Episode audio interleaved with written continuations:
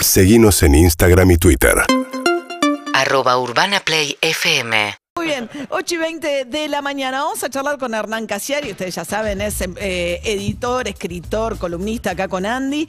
Eh, pasó algo sorprendente que es uno de sus cuentos. eh, lo dio un docente en una eh, escuela en San Juan y este docente fue sancionado. Y Hernán estuvo, además, se ocupó de hablar con el docente y tratar de ver qué estaba pasando. ¿Cómo andas, Hernán? Buen día. Hola María, buen día, ¿cómo estás? Bien, ¿y vos? Todo tranquilo, dejando la nena de jardín. Ah, bueno, muy bien. ¿Quiere decir algo tu niña? Acá tenemos voces de, de, infantes a, la- a esta le hora encanta, también. Le encanta escuchar a sus pares diciendo cosas a la mañana temprano. Siempre, siempre te escuchamos. En serio, bueno, trae la próxima que nos llame ella. Dale, dale, dale, dale. dale. Bueno, eh, hablaste con el docente que está suspendido por las autoridades de educación de la provincia de San Juan. Hablé con el docente, después él me pasó el contacto de WhatsApp de la rectora, hablé con la rectora y en una tercera instancia hablé con la ministra de Educación de San Juan.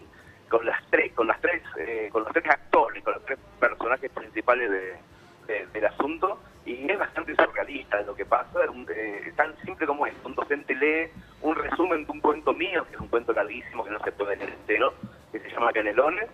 Algunos de los chicos se interesan por esta lectura en clase y en sus casas, en internet, buscan la versión original del cuento, que contiene tres malas palabras, culo, teta y poronga. La versión original, una se escandaliza porque ve a su hijo en internet leyendo una literatura que contiene malas palabras y va con la captura de pantalla que le hace al chico en la escuela, en la casa, va a la escuela y hace la denuncia. La denuncia es tramitada y una jueza de instrucción empieza a hacer averiguaciones y entonces la escuela aparta a la luz, al, al profesor por esta cuestión. Es toda una cosa muy extraña. muy- Ah, es increíble. Él da una versión reducida del texto sin malas palabras. Los chicos Claro, se porque- interesan en su casa, dicen quiero leer el cuento completo. Y una madre se horroriza por ver a su hijo leyendo literatura en internet. Eso fue lo que pasó. Y yo le decía a la ministra de Justicia, le decía, pero Cecilia se llama Cecilia Trincado. La de educación, Cecilia, ¿no? una medalla a este profesor. Premi- premien a ese profesor porque ha conseguido que un chico en la casa se interese de manera extraescolar contenido que da un profesor. ¿Cómo lo vas a suspender por eso? Bueno, así están las cosas. Y está suspendido, Hernán, te pare- eh, o sea, no pri- lo sancionaron. No, lo- la, la prensa sanjuanina lo está di- dilapidando, al, al- chico le está tirando con todo porque eh, por cuestiones personales de su, de su privacidad. No. eh, Ah. está enloqueciendo y entonces... Se metieron con la vida privada, me imagino, por lo que está diciendo, pero... Exacto, eh, de- exactamente. eh, ahora, ¿qué? Bueno, Eh, no, es muy... o sea, es un eh, pervertido que mete a los chicos, o sea, la asociación es la idea de... ¿No? La prensa ha titulado cosas como, por ejemplo, dan contenido sexual en las escuelas.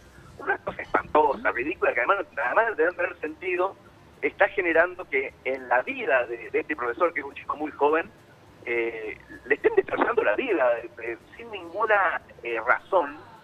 No está suspendido oficialmente, pero la escuela lo apartó hasta que se decida qué hacer con él. Eso es lo que está pasando. Te- ¿Y qué te, te- qué, qué te pasa a vos, Hernán, que con esto? A mí me dan eh, me dan muchas ganas, pues, pri- en principio, de ayudarlo, porque yo hice público esto, lo hice público eh, con, con mucha fuerza, eh, conversando con la ministra, y eso para ayudarlo, a la ministra le pedí ayuda directamente, que es un contrasentido, pero sobre todo eh, empezar a plantear un debate un poco más serio sobre cómo los padres pueden incidir, eh, algunos, una especie de minoría chiquitita de padres puritanos que entorpecen la evolución de la educación, porque los maestros, los docentes y los rectores de colegios secundarios, sobre todo, les hacen mucho caso por miedo. Miedo, Después claro. Los ministerios les hacen caso a los estados por miedo también, para que las cosas no se salgan de madre.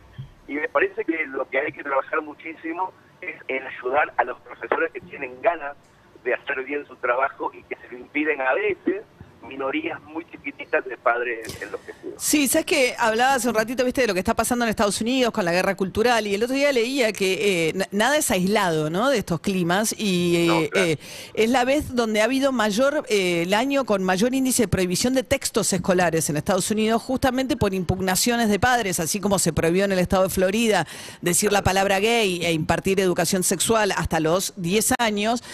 Hay una gran cantidad de textos que se daban y que ahora están siendo prohibidos a pedido de los padres en muchos estados de, de- de Estados Unidos. Desde, bueno, o desde el boicot a la última película de Buzz Lightyear, porque hay un beso entre dos mujeres, un beso, digo, un beso, eh, y a, pedir que se prohíban textos. Ese es el camino, ¿no? No, claro que es el camino, es un camino chiquitito que empiezan a su- que empieza a surgir de vuelta porque estamos abriendo las puertas para que ocurra. Claro. Y me parece que ese es el gran trabajo que tenemos que hacer desde el lado de la educación sobre todo, porque me parece que el único lugar donde eso es gravísimo es en las escuelas, que es donde las cosas empiezan. Claro, eh, hace poco no prohibió la reta el uso del lenguaje inclusivo en las escuelas, como si fuese un problema abordar, ¿no? Y ahora hoy Clarín se. eh, María Migliori es la ministra de Desarrollo Social de, de- de la reta. Alguien que tiene una visión muy vinculada a lo social, muy cerca a las organizaciones sociales, etcétera. Y le marcan la contradicción de que ella usa lenguaje inclusivo de la organización que ella, de la que ella forma parte, como diciendo la ministra de la reta usa lenguaje inclusivo. Entonces entras en eso, donde, bueno, ¿no? Una vez que prohibís, habilitas todo ese tipo de impugnaciones también, que cada uno hable como quiera en todo caso. Y además la, prohibición genera que se empiecen que empecemos a tener conversaciones eh, aledañas y no centrales a las cuestiones. Claro. O sea, hablar de Tratemos- inclusivo, de que la reta quiere o no quiere, hace que no hablemos de cosas que son gravísimas y muy importantes en la educación que no se están teniendo en cuenta.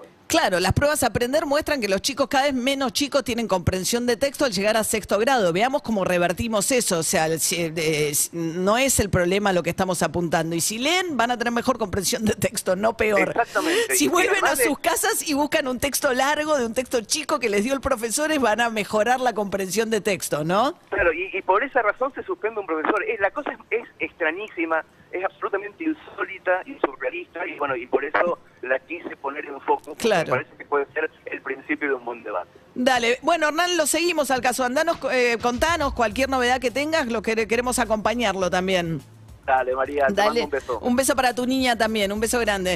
Eh, El escritor Hernán Casiari contándonos el caso de lo que ocurrió en la provincia de San Juan, donde un docente jovencito que ahora está siendo atacado por su vida privada, como contaba Hernán, les dio un extracto de un texto, un cuento de Hernán que se llama Canelones, que no tenía pa- malas palabras, pero un niño fue a su casa, revisó el texto no- completo y tiene tres malas palabras, y entonces ahora el docente está apartado en la escuela. Es un profesor de teatro. O sea, tiene, le estaba explicando un cuento a los chicos. Digo, no es que es un profesor de. Pero además logró que se interesaran por Claro. un Claro, más largo. ¿no? la queja siempre, eh, últimamente es los chicos no comprenden textos porque no leen. Ahora entonces evidentemente el problema es que leen también, o sea, porque Además. evidentemente, o sea, el chico estaba leyendo y también era un problema. digamos. Algún interés le generó ese Claro. texto, evidentemente. 8 y 27 de la mañana. UrbanaPlayFM.com